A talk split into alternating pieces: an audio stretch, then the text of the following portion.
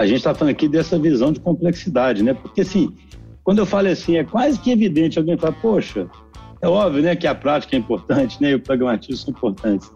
Mas por que, que é tão fácil cair nesse pecado de desvincular uma coisa da outra, né? Eu acho que uma das questões, inclusive, é essa visão de mundo muito simplificada do cara é, ter criar um modelinho ali e achar que ele vai ser aplicando em qualquer contexto, né? Não respeitando a história e, o, e a dificuldade de, de, de, implantar naquele contexto. Então, assim, é importante, quando a gente fala dos princípios, né, nessa nossa vontade aqui de compartilhar, é importante pensar o seguinte, ok, mesmo quando um princípio parece óbvio, por que será que ele não acontece então, né? Bom dia, boa tarde, boa noite. Vamos começar mais um episódio dos Agilistas. E hoje estou mais uma vez aqui com o Vinição. Tudo bom, Vinição? E aí, pessoal, beleza? Vamos lá. Hoje só nós dois né? Hoje só eu e Vinição. Hoje nós vamos dar continuidade a alguns episódios que a gente gravou no passado aí, nos quais a gente estava falando sobre os nossos princípios. Mas assim, para quem, não sei se todos aqui que estão ouvindo esse episódio vão se lembrar, a gente aqui tem sempre a intenção de compartilhar né, o que a gente tem feito na DTI, com o objetivo de disseminar o agilismo e nunca com a pretensão de ter nenhum tipo de receita. Mas a gente acha interessante compartilhar, a gente já tem hoje uma operação de mais de mil pessoas, então a gente já é um, um case relevante né, de, como, de como usar o agilismo para organizar uma empresa. Então é sempre interessante compartilhar e, obviamente, cada empresa, respeitando a sua história, respeitando a sua cultura, seus objetivos, ela vai entender o que funciona para ela, o que não funciona para ela. E aí, nessa nossa trajetória, a gente começou aí recentemente a sentir uma necessidade muito forte de tangibilizar os nossos princípios, né? criar símbolos mais fortes que permitam que as tribos, os times, né, todo mundo se auto-organize mais fortemente em torno desses princípios. A gente já gravou alguns episódios nos quais nós falamos de alguns princípios. Então, vou só lembrar rapidamente. A gente começou falando aí sobre um princípio que é a orientação a princípios, né?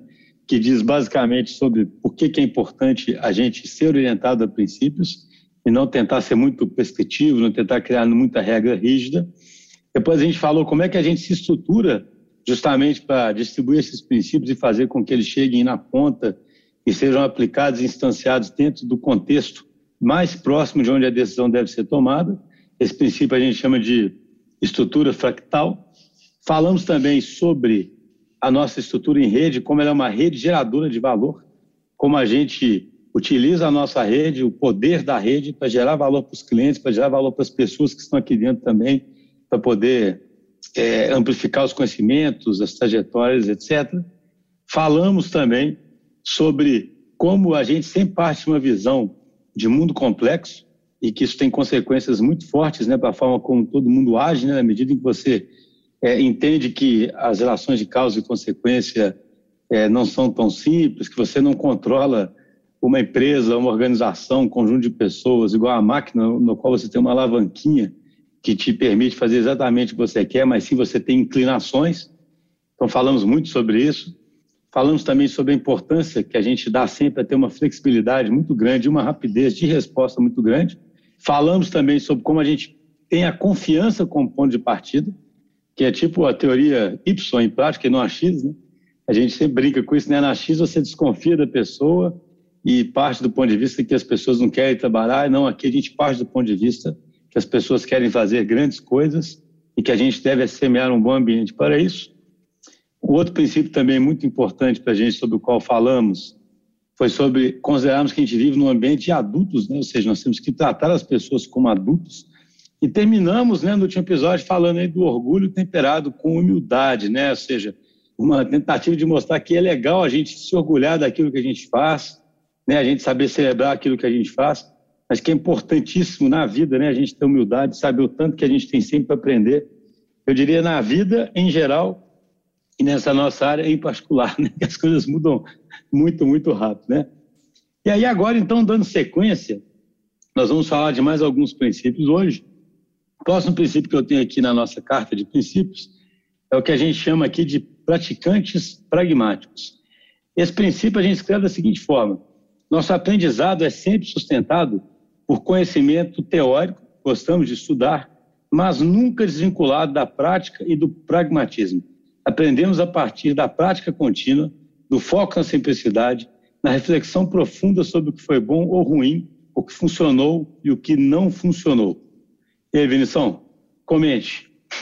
É, assim, é, como você mesmo já, já até leu né, o princípio, eu acho que um, um aspecto interessante falar, até meio paradoxal, porque, assim, eu já vi poucos lugares, assim, na, na minha vida onde se estuda tanto igual na LTI, né? Estuda teoria, estuda teorias, lê livros, faz transferência de conhecimento, faz é, learning loops né, em torno de um livro, é, etc e tal. Mas, mas, né, apesar disso, a gente acredita muito na prática, na prática em si. A prática, ela é, diria que a execução ela é quase soberana, né? Não sei se é exatamente isso, mas acho que isso imprime um pouco do, do quanto a gente acredita na execução em si. Eu acho que isso tem tudo a ver com o agilismo, né?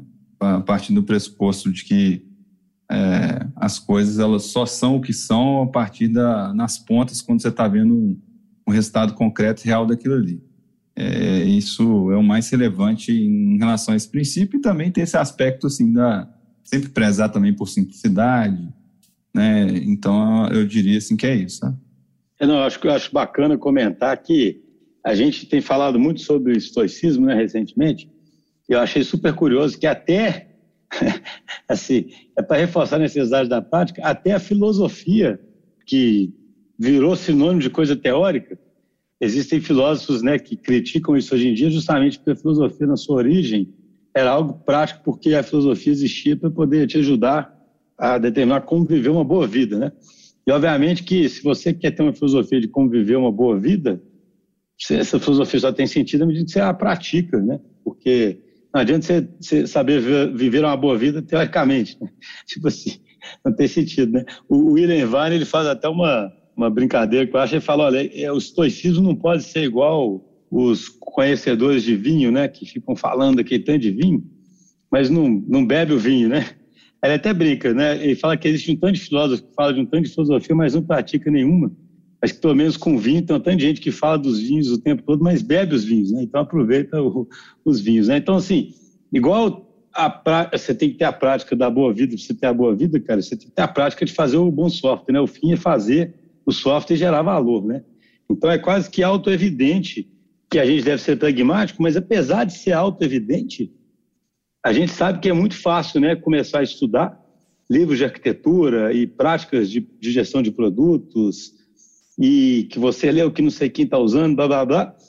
Aí tem um pouco a ver com o que a gente fala de como complexidade é context bounded, né? Nem tudo que você lê vai se aplicar ao seu contexto perfeitamente. Eu, eu ia mencionar isso aqui agora. É, né? Concorda? E assim, é, e aí... Concordo demais. Não, né? assim, aí é, a prática existe para justamente distanciar aquilo que é possível e não é possível no seu contexto e aprender, né, cara? O que, que muda dentro do seu contexto, né? Cada time, cada cliente, cada situação é, tem uma história ali. Né? Essa história, ela você vai pegar modelos mentais ali que tem a ver com o respaldo teórico e alguns vão funcionar, outros não vão funcionar tão bem naquele determinado contexto. E o que vai te dizer se está funcionando ou não é exatamente a, a, execução em si, a prática em si. É assim, até, eu sou até suspeito para falar que eu sempre fui um cara de operação, né? De operações. Então, assim, para mim a operação e a execução são, são, são soberanas. Sim. Não, e só antes de avançar para o próximo, eu acho interessante é, é, como é que os princípios são entrelaçados, né? Porque, assim, a gente está falando aqui dessa visão de complexidade, né? Porque, assim, quando eu falo assim, é quase que evidente alguém fala, poxa, é óbvio, né, que a prática é importante, né, e o pragmatismo são importantes. Mas por que, que é tão fácil cair nesse pecado de desvincular uma coisa da outra, né? Eu acho que uma das questões, inclusive, é essa visão de mundo muito simplificada do cara é, ter criar um modelinho ali e achar que ele vai ser aplicando em qualquer contexto, né?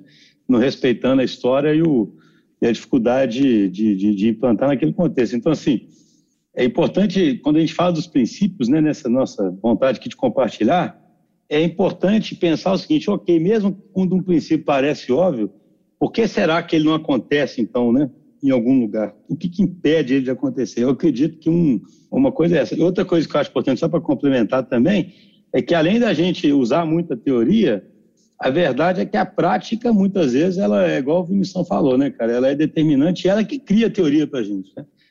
Eu te falo que, sinceramente, hoje, quando a gente pratica a descentralização, eu entendo e consigo falar com muito mais propriedade sobre descentralização, porque a gente vê a descentralização acontecer, é um ser, né? É um ser tangível, palpável para a gente, que a prática trouxe isso, né, cara? É muito diferente de alguém que só leu o livro sobre isso. Eu não estou criticando quem leu, porque eu também li vários livros antes de fazer, mas a gente lê no livro às vezes antes de fazer e fica entendendo mais ou menos, né? E aí e ah, estrutura em rede, você fica, mas quando você vê, né, cara, é outra história, né?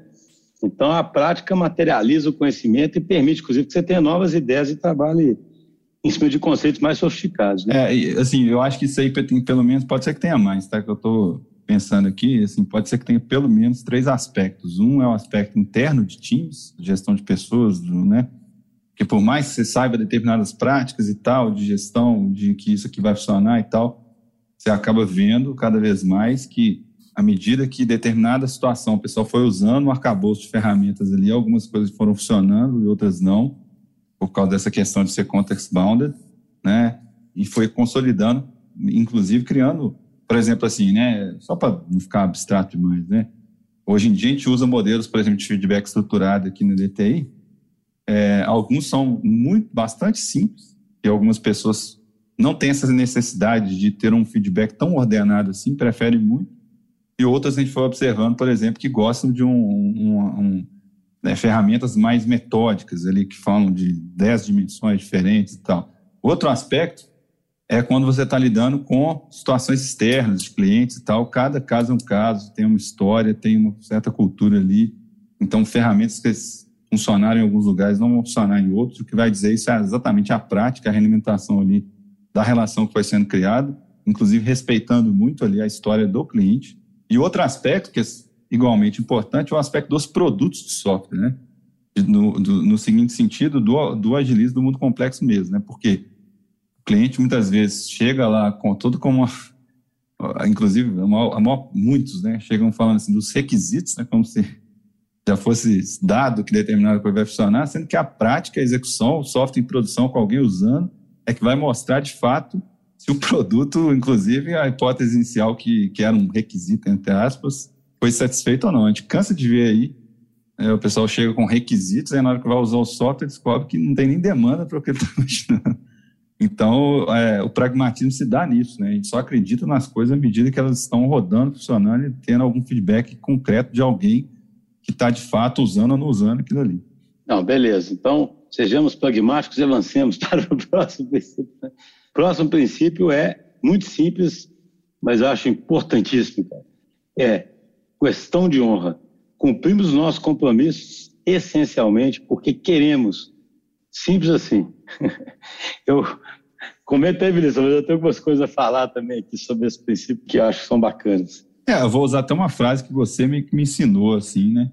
e eu vejo você falando muito e eu concordo demais, que assim, as melhores pessoas que a gente já trabalhou, né, elas trabalham não por causa de, né, né nem, é, é, óbvio que tem que ter também, não estou falando assim, tirando as condições básicas ali de salário, de ambiente, não tô, vou nem entrar nos detalhes ali, tipo assim, claro que você tem que ter uma condição boa ali de, de trabalho em vários aspectos, né? Tirando isso, as pessoas trabalham por honra, elas trabalham porque elas geram resultados excepcionais, fazem entregas fantásticas, simplesmente porque elas são honradas, né? Tipo assim, que elas querem fazer um trabalho é, sensacional, né? A pessoa acorda de manhã querendo fazer um, um trabalho sensacional, porque você está tá no seu DNA querer é, fazer coisas fantásticas, entendeu? Desde que te deem condições é, necessárias para isso. Né? Eu acho que esse é o principal resumo do que isso quer dizer. Né? Sim, 100% de acordo, né, cara? Uma, mas uma coisa que eu acho interessante que me. Isso que eu falo que tudo ler, praticar, ler, praticar, né? Mais uma vez, assim, eu estou ficando chato, né, cara, com esse do estoicismo, mas eu não posso deixar de citar um negócio que eu acho é, bacana aqui, que é assim: quando você fala que é uma questão de honra, eu acho que cria um mesmo tipo de sentimento quando alguém lê sobre o estoicismo, e o estoicismo fala que a boa vida é a vida virtuosa, sabe? E, parece uma coisa antiquada, sabe? Você olha assim, honra, virtude, né, cara, sabe? E todo livro de estoicismo toma, inclusive, o cuidado de explicar o que, que são essas virtudes, né? Não é nenhum tipo de moralismo, né? Essas virtudes são, assim, coisas que você elegeu, que você faz, porque aquilo é o mais importante para que você seja uma boa pessoa. Mas por que, que eu lembrei disso aqui? Estou conectando né, com essa questão de honra. Porque é uma escolha deliberada que você faz fazer aquilo, porque você quer, afinal das contas, ser uma boa pessoa e ver a boa vida, né? Se você acreditar na, na filosofia dos históricos, né? E eu acredito que as, é, a pessoa que não é guiada por esse tipo de princípio, ela acaba tendo um tipo de vida em que ela é guiada só por coisas externas, né? Tem uma frase de um filósofo que é muito interessante. Ele fala: se você não tem uma filosofia de vida, a filosofia de vida significando isso, né? Você tem esses princípios que você quer seguir, é como se sua vida fosse uma floresta escura que você vai atravessando, tropeçando, sabe, nas coisas e não sabendo onde você vai chegar, né? Você tem que ter o seu próprio referencial, sabe? E é o que o Vinição falou, né, cara? Uma coisa que a gente percebe claramente é isso. A pessoa honrada é honrada no sentido de ela ter os princípios dela, ela quer entregar porque ela assumiu os compromissos, ela quer cumprir aqueles compromissos, porque ela sabe que uma pessoa decente é aquela que cumpre seus compromissos. É isso, né? E eu vou dizer, muitas pessoas são assim, né? E o ambiente bom também faz com que as pessoas sejam mais assim. Isso também não deixa de ser a teoria Y em ação, sabe? As pessoas querem ser assim.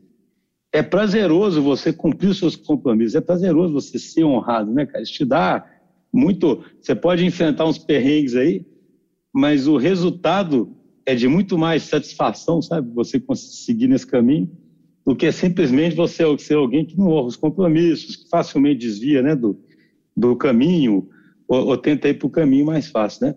E eu acho que isso é uma coisa que muito orgulha a gente, né, a DT, porque a gente tem um espírito muito forte, né, de, de realmente ter essa honra, ter esse compromisso aí, cumprir as coisas, porque é importante cumprir. É, é um ponto interessante, até que às vezes a gente é questionado sobre isso, que é sobre assim, ah, então quer dizer que é entregar a qualquer custo? Não, não significa que é entregar a qualquer, qualquer custo. Inclusive, tipo, se você tem novas informações sobre o contexto, se você está numa situação onde algo é inviável, a, a honra implica, inclusive, de você ter a coragem de discutir aquilo ali. Né? Só que é discutir é sempre tentando tudo que está a seu alcance para poder superar momentos e situações difíceis, né? Não significa desistir a qualquer, por causa de qualquer empecilho que surja, mas se foi colocada uma coisa que é intransponível, a honra implica, inclusive, de, de ter a coragem suficiente, ter a convicção, inclusive, de, de colocar um, um ponto em discussão. Entendeu? Então, acho que é importante frisar isso também. Excelente ponto. Por isso que uma das virtudes do estoicismo é a coragem. coragem para enfrentar os medos, né?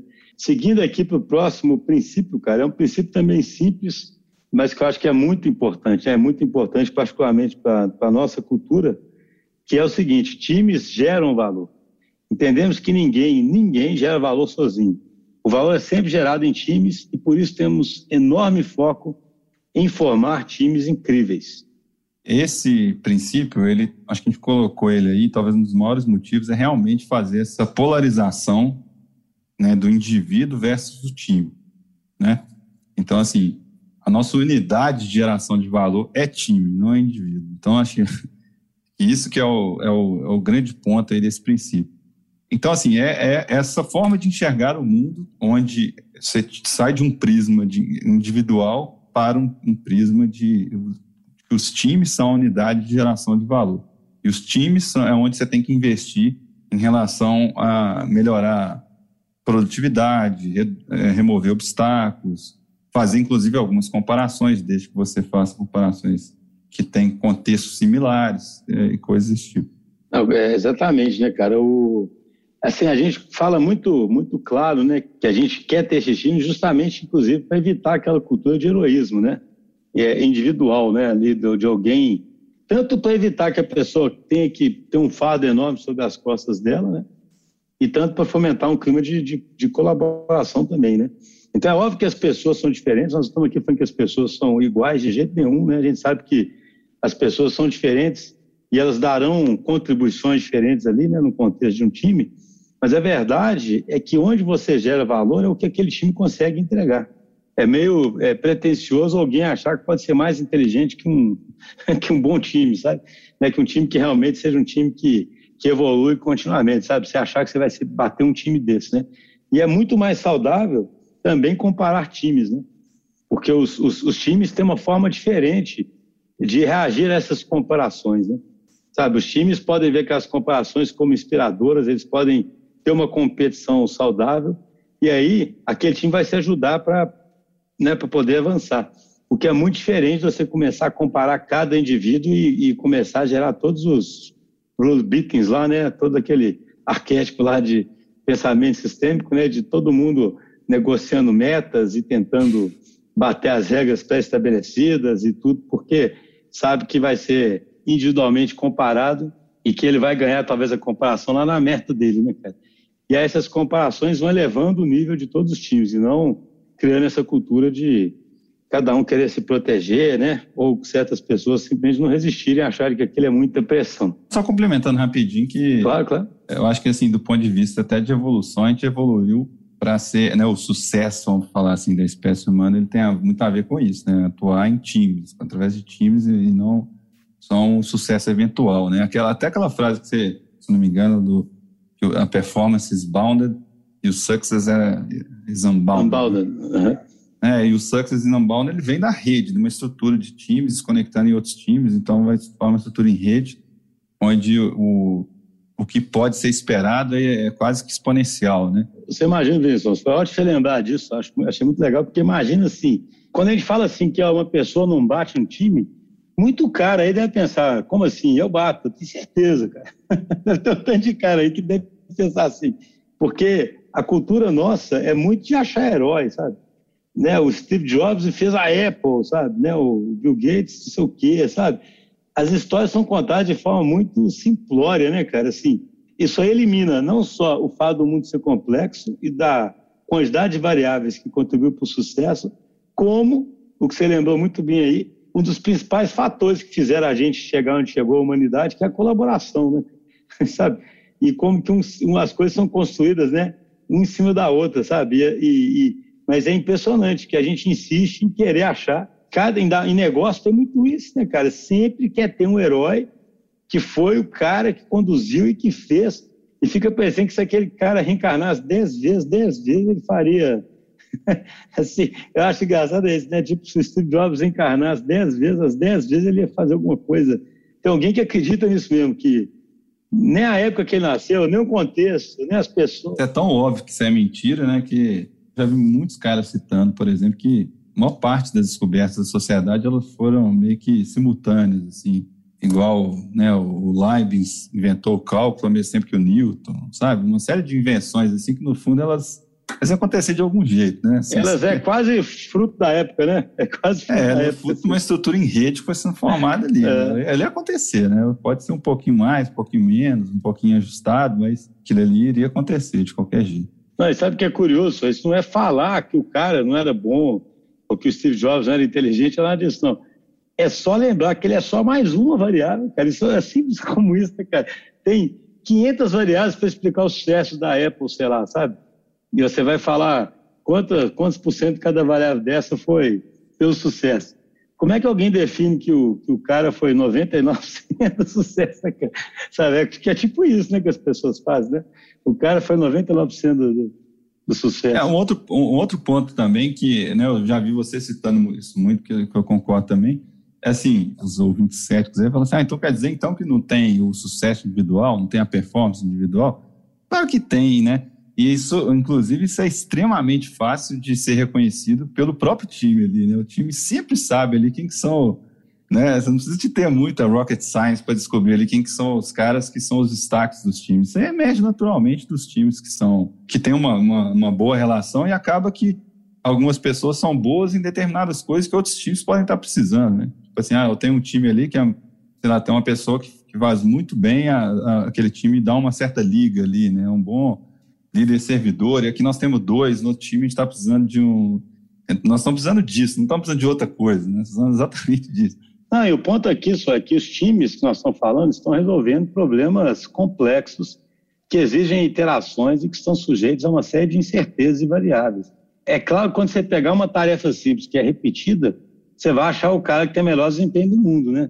Sabe? Agora, quando você pensa em múltiplas interações que conduzem uma coisa para um lado ou para o outro, que tem efeito borboleta no meio, que tem contexto, que tem insights que acontecem de repente, etc. Aí você pega de repente aquilo tudo e resume a um cara, sabe? Isso que eu acho complicado. Né? E a tentação de fazer isso é muito grande, porque é muito mais legal essa história, né? Você pode botar uma, fazer um filme ali do herói, um, né? Sempre é um herói ali, botar uma história de herói, isso. né? É, que negócio, é claro, pô, você vai pegar um cara ali para levantar um peso, pô, alguém vai falar, ó, oh, tá vendo, tem um cara ali, aquele cara levanta o maior peso do mundo, pô, toma, né? É só que assim, nós falando de uma coisa complexa, com múltiplas interações, com relações de causa e efeito não certo, cheio de contexto, né, cara, cheio de incerteza, é, um, é uma coisa diferente, né? Talvez isso explique pela nossa angústia, né, da, da, da finitude das coisas, né, de estar meio bounded, igual... Então você fica querendo achar ali uma coisa que, que é, escapa daquilo ali, né, que é o herói. Né? Então, dentro desse mesmo, dessa mesma linha, é assim, beleza, você tem os times, e aí você já comentou um pouquinho sobre isso, né, o princípio seguinte que a gente vai falar é proximidade e conectividade. E a gente fala basicamente assim: ó, grandes times são aqueles em que os membros se complementam e colaboram genuinamente. São aqueles em que os membros se cuidam, que não são implacáveis uns com os outros, desde que todos estejam se comportando como adultos. Entendemos que a condição básica, fundamental para isso tudo, é cada um se conhecer, não como colega de trabalho, mas como pessoa essa proximidade, conectividade entre cada um é elemento essencial para estabelecimento de grandes relações e grandes times. É, isso é aquela, né, acho, como você disse, a gente já citou isso anteriormente. Para você ter um time de alta performance, você precisa de ter confiança. E para você ter confiança, normalmente você tem que ter uma conectividade alta. E aí é a função da liderança que modela a estrutura da coisa, modelá-la de forma que você tenha muita conectividade, proximidade, que tenha um espaço equilibrado ali de, das discussões. Isso ali vai provocar, aí vai fazer o ao contrário do que eu falei, né? Se você tem isso, provavelmente você vai ter a confiança, provavelmente você vai ter um time de alta performance. é basicamente esse modelinho que vão falar assim, né? Então, só que isso, isso não necessariamente emerge de uma forma tão. Dizer, pode ter impedimentos para isso, né? Talvez até a emergência disso aí seja mais ou menos até provável, né? Só que você pode ter muitos obstáculos, dá mais agora você imaginar um, num mundo é, remoto. Então você tem que ter uma preocupação muito grande em relação a isso, né? Por exemplo, se você tem uma empresa que tem um plano de carreira individual, que tem um, sei lá, um plano de metas individuais, você está criando uma força contra isso, entendeu? Então, assim, você, quem está definindo a estrutura, acaba sendo responsável por você criar coisas que geram coisas, que geram comportamentos equilibrados, que não gera conectividade balanceada, que não gera confiança, que não gera time de alta performance. Então, eu acho que essa que é a grande reflexão estrutural, de que tem quem tem um olhar estrutural para uma empresa, um, né, uma tribo, sei lá, um departamento, uma coisa desse tipo, entendeu? Vinícius, sabe o que eu acho interessante? Primeiro que, assim, para mim, esse modelo desse Alex Pentland, né, é um dos troços mais simples, mas que mais entra na seara do que eu te falei antes, quando a gente vê, assim, começa a observar o mundo com aquelas lentes, além da teoria, ver como que aquilo ali é interessante, sabe? É o, é o, primeiro princípio que a gente falou do pragmatismo. Né? Não adianta nada você saber isso tudo, mas se você não, se você não tiver a cadência, a disciplina, a liderança boa para poder enxergar isso, não, a execução é soberana. Você tem isso tudo. É, né? e, não, e como que ver aquilo te realimenta de uma forma é, impressionante. E para mim, isso, eu acho legal essa discussão. A gente fala muito em ações oblíquas da liderança, e para mim, um dos maiores exemplos de ação oblíqua da liderança é o líder que fomenta esse tipo de conectividade, sabe, e, e proximidade, né? Então, assim, primeiro, para quem não lembra, poxa, o cara usou Big Data para poder determinar o que, que aumentava a inteligência coletiva de um time, sabe? O que já mostra que você bate o, o que eu falei de bater os indivíduos, né? Mas o que eu acho interessante, ele usou crachás sociométricos para poder monitorar as pessoas conversando, participando, até inclinando, etc. E ele fez um modelo muito simples que mostra, assim, imagina, é como se a gente vivesse num mundo onde a gente está imerso em ideias, e se a gente tem a chance de explorar muitas ideias e depois de, num grupo com alto nível de engajamento, discutir bem essas ideias, as ideias vão se combinando e virando grandes coisas. Né? É como se fosse é, basicamente isso. E por que, que eu acho isso muito bonito? E por que, eu acho que é um grande exemplo de gestão oblíqua, né? De, de, entender a complexidade do mundo e fazer uma ação oblíqua, né? Porque muitas vezes um time está com algum problema e um gerente mais com uma ação tradicional, ele quer ter uma ação imediata de causa e efeito, né? sabe assim, aquele time não está fazendo tal coisa, então eu faço isso, né, para resolver aquela coisa. E aí que é um plano de ação com uma data certinha, né, quando que isso vai, né, assim, resolver aquela coisa. E é interessante porque muitas vezes, se um time não está conseguindo resolver certos problemas, isso é um sintoma de que ele não tem um engajamento bom para conseguir sozinho resolver aqueles problemas.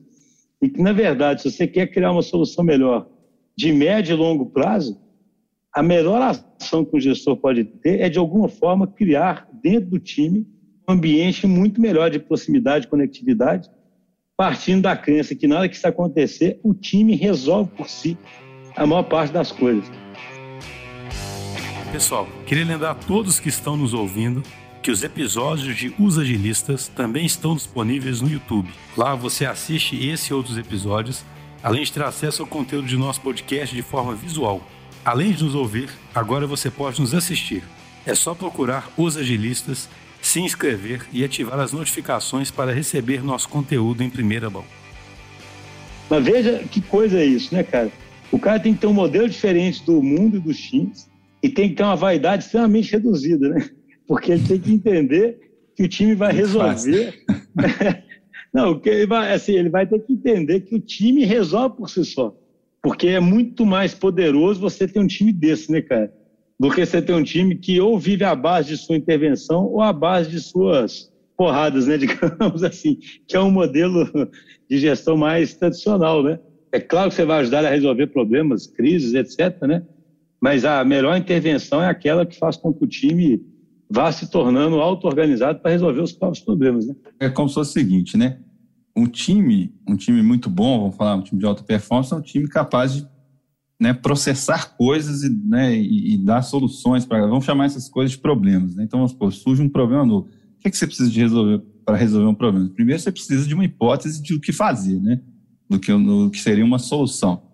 E como é que surge essa hipótese? Essa hipótese está pipocando na cabeça de várias pessoas. Você está imaginando que é um problema complexo, que pode ter várias abordagens quanto mais disciplinas, quanto mais cabeças diferentes você tiver meio que bolando uma solução ali, melhor, inclusive combinando. Só que para aquilo ali ser executado, a galera tem que confiar de que é uma boa solução, de que deveria se seguir aquela solução. E aí que vem a questão da confiança. Né? Então, se você tem um time que é capaz de ouvir as ideias dos outros e confiar na execução, você provavelmente acaba que você tem uma unidade processadora de informação que dá a solução para as coisas, né? Só que para isso você fazer, você precisa ter confiança. Se você ter confiança, você tem que ficar combinando ideias o tempo todo e ter uma comunicação equilibrada, porque senão surge um certo ressentimento ali, falar, ah, não, essa ideia talvez seja até boa, mas eu não quero seguir não, porque eu nunca consigo colocar minha pauta. Né? Aí começa a ter um time meio disfuncional. Exatamente. É, os times têm que ter confiança, tem que ter uma equidade ali em termos de posicionamento, todo mundo poder falar, se colocar, né? Justamente para criar esse sentimento de reciprocidade de que as coisas que são colocadas são colocadas de forma transparente e em prol do grupo mesmo, né? e não a partir de agendas particulares, né? porque aí vira a confusão. Né? E aí um time que, esse time que tem essa proximidade e conectividade, ele consegue então começar a praticar, e a gente pode hoje fechar com esse princípio, né? o princípio que é importantíssimo, que é o de aprender a aprender. E aí a gente escreve o seguinte nesse princípio, né? Times se aprimoram na medida em que aprendem a aprender. Times que aprendem a aprender são aqueles que possuem um alto nível de engajamento e confiança entre seus membros e que, a partir disso, fazem reflexões profundas e honestas sobre a realidade que enfrentam. Entendemos, portanto, que os ritos de aprendizado, análises críticas, reviews e similares devem ser encarados com o máximo de seriedade e pressupõem uma luta contínua para que não se tornem simples exercícios burocráticos de atendimento de checklists. O engajamento de corpo e alma nesses itens é fundamental. Esses itens de aprendizagem geram experimentos e ações concretas que realimentam o time e criam um ciclo virtuoso de evolução contínua. É, assim, o jeito, um jeito de enxergar esse princípio aí é você ter um time que tenha, vamos dizer assim, que tem o ferramental ali, sendo ferramental inclusive de, de ritos próprios, né, que foi sendo desenvolvido ao longo de um tempo, né, é, de ciência responde, basicamente, assim, na minha visão. Então, assim, o time ele vai desenvolvendo uma capacidade de saber como e os, e os checkpoints ali de, de quando fazer esse senso, né, de extrair informação do, do ambiente interno em relação a determinadas coisas, determinados problemas, e consegue ter a confiança do, do princípio anterior que a gente falou, de reunir as forças ali para depois executar, que é o responde. E tem, inclusive, a sabedoria de, de igual tem, tem enunciado aí no princípio, de saber que facilmente esse tipo de coisa pode se tornar uma coisa burocrática, né? Então, assim, saber até variar repertório, variar que tipo de rito é, é que qual, qual é o viés que você tem que colocar ali em determinado contexto, igual aquela vez que a gente gravou com o Carole lá, por exemplo, que ele colocou assim, ah, no início, muitas vezes, você precisa de construir a confiança, então você vai mais, você precisa mais de conhecer as pessoas, então vou usar esses sítios mais para isso. Mas eu diria que é isso, essa habilidade é, de conseguir fazer bem o sense responde, e para isso você tem que estar bem equipado, assim. Sim, eu acho, acho interessante é, comentar nesse contexto do, do, uma coisa que a gente já falou aqui, outro perigo que eu acho que deve ser sempre levado em consideração, sabe? É uma coisa que você comentou aí sobre os incentivos individuais, né? Quando a gente falou de, de times, né, cara? Assim, primeiro, assim, gente, sempre lembrando que nós estamos falando, sempre assim, acho bom a gente falar do contexto de tudo isso, né? Quando a gente fala de business agility, quando vai lá no discurso né, de negócios, é as organizações reconhecerem que parte delas tem que ter uma estrutura mais orgânica, mais resiliente, capaz de gerar inovação, capaz de gerar mudança, com menos foco em eficiência, porque a eficiência é importante, mas essas organizações começam a reconhecer que para prosperar nesse mundo mais competitivo e que você precisa trazer inovação para o jogo e trazer mais conhecimento para o jogo o tempo todo. Por que, que eu estou falando isso? Porque o foco em eficiência que ainda perdura na maior parte das organizações né? E tem aquela reportagem que eu sempre cito da BEM, né? Que está numa Harvard Business Review, que as organizações é, acabam já tendo um foco excessivo em eficiência, e não que a eficiência não seja importante, mas se você focar só nisso, você está né, tá fadado ao fracasso, por isso você tem que balancear as, as estruturas.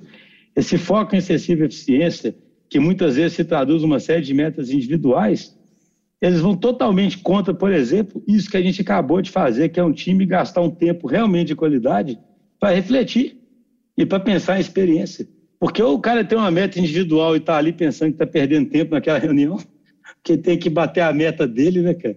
E se ele estiver bem, ele não está nem ligando para o problema do time. Ou então, mesmo independente de meta individual, existe uma pressão tão grande por é, eficiência.